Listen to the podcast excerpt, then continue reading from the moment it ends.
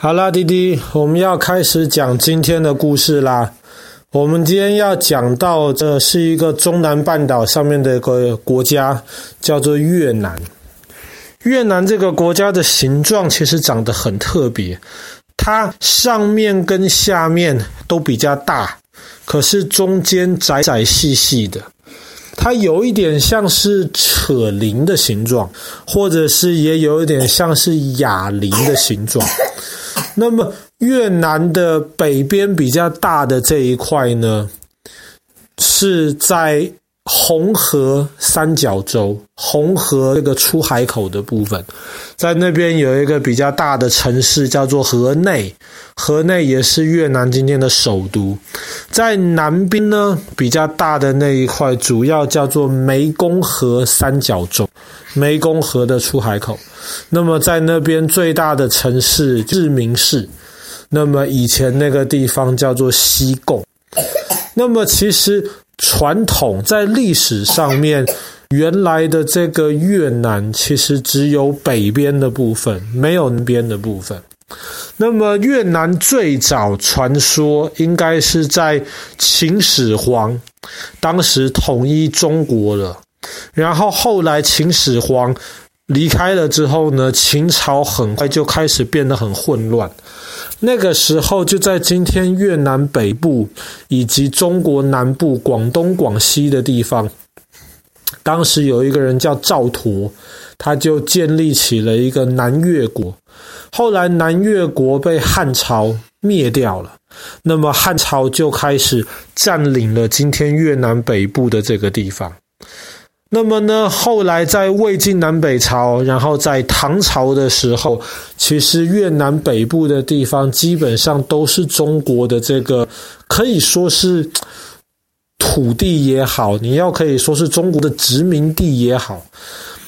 那么在那个时候的越南，其实吸收了很多中国的文化，他们也是用中国字。但是越南的这个人口，越南的这个种族主要是金族人，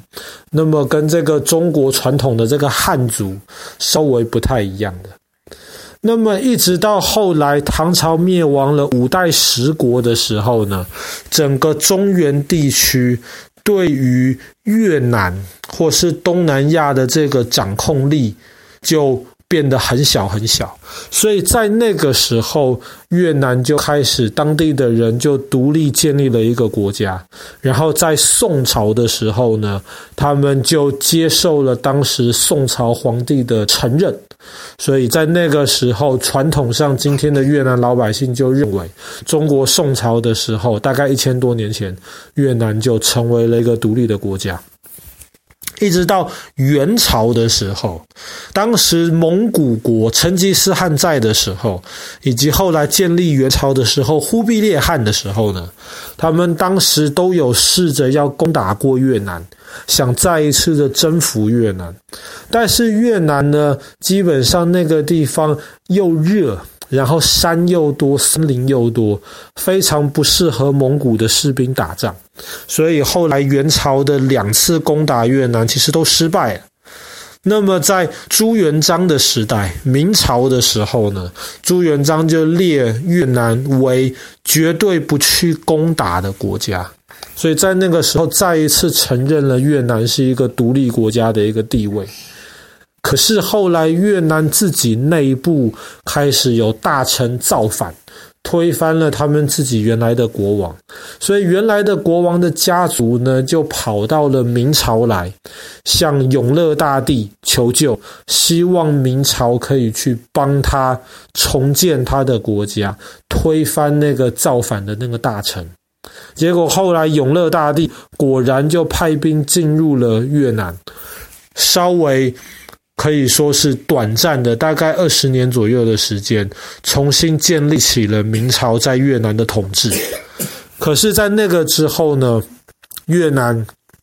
又再一次的等于说是反抗，然后明朝的军队后来就撤离了越南。金朝的时候，越南又短暂的受到中国的影响过，可是呢，后来越南面对到了更大的一个敌人，就是法国。法国那个时候就开始进入越南，然后把越南最后变成法国的这个殖民地。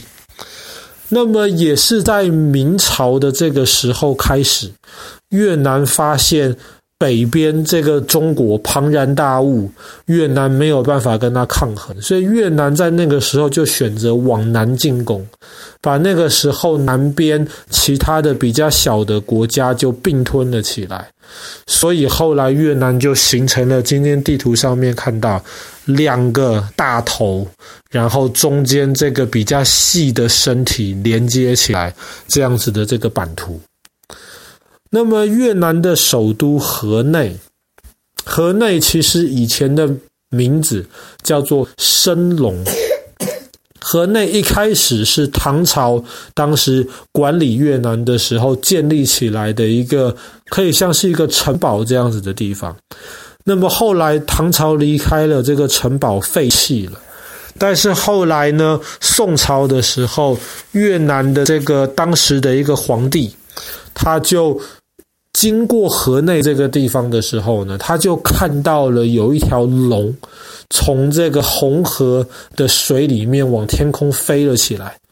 所以他当时就决定了要在河内这个地方建立起他的首都。他就把当时唐朝留下来的这个城堡开始重新的修建。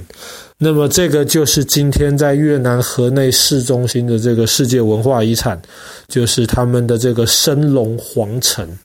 那么这又可以被称为越南的紫禁城。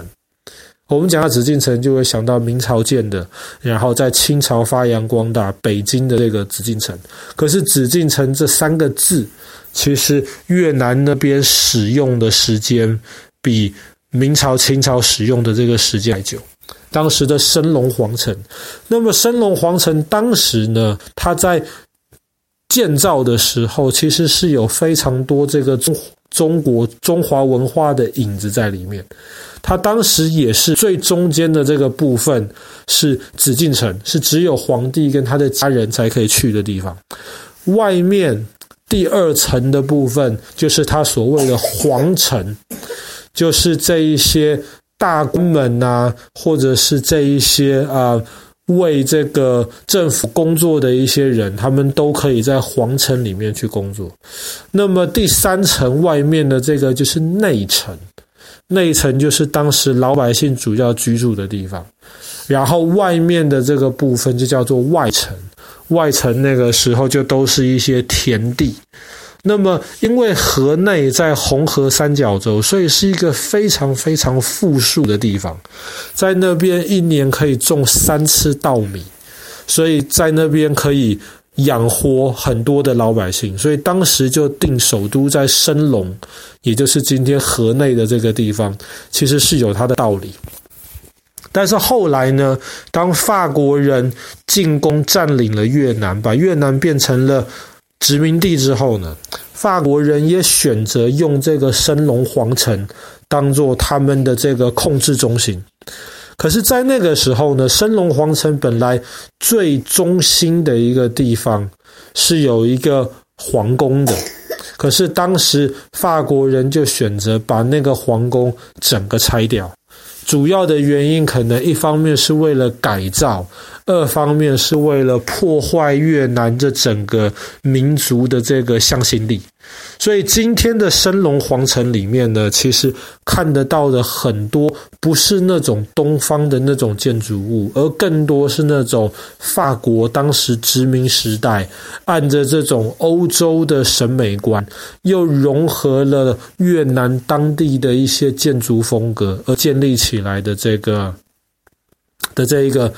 呃建筑的方式。可是，在升龙皇城最早的这个中心大殿的部分，它前面有一个阶梯，叫做石龙阶。石龙阶，石头的那个龙，它那个是一个十层的阶梯，然后在阶梯的两排，就是各雕刻了石头做的那个龙。那个石龙街是现在越南的国宝，然后在石龙街的两边的那个墙壁上面，又非常繁复的雕刻了许多莲花的那个图案。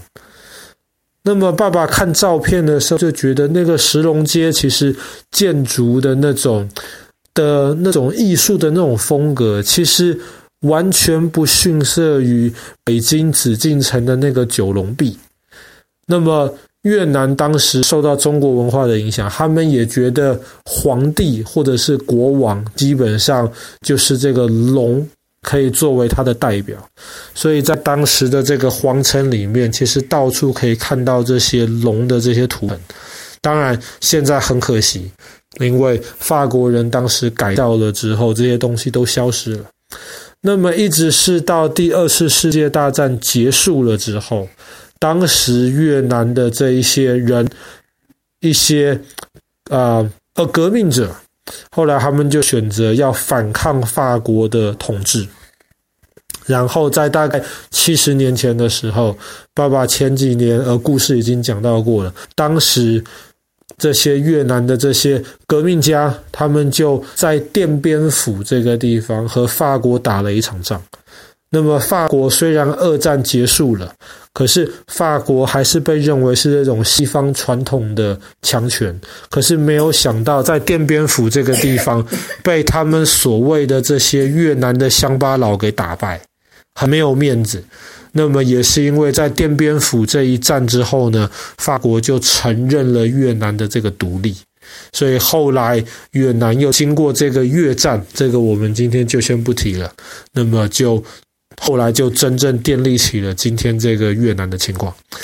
好了，那么我们今天的故事就讲到这边。越南的首都河内，以及河内中间的这个世界遗产升龙皇城。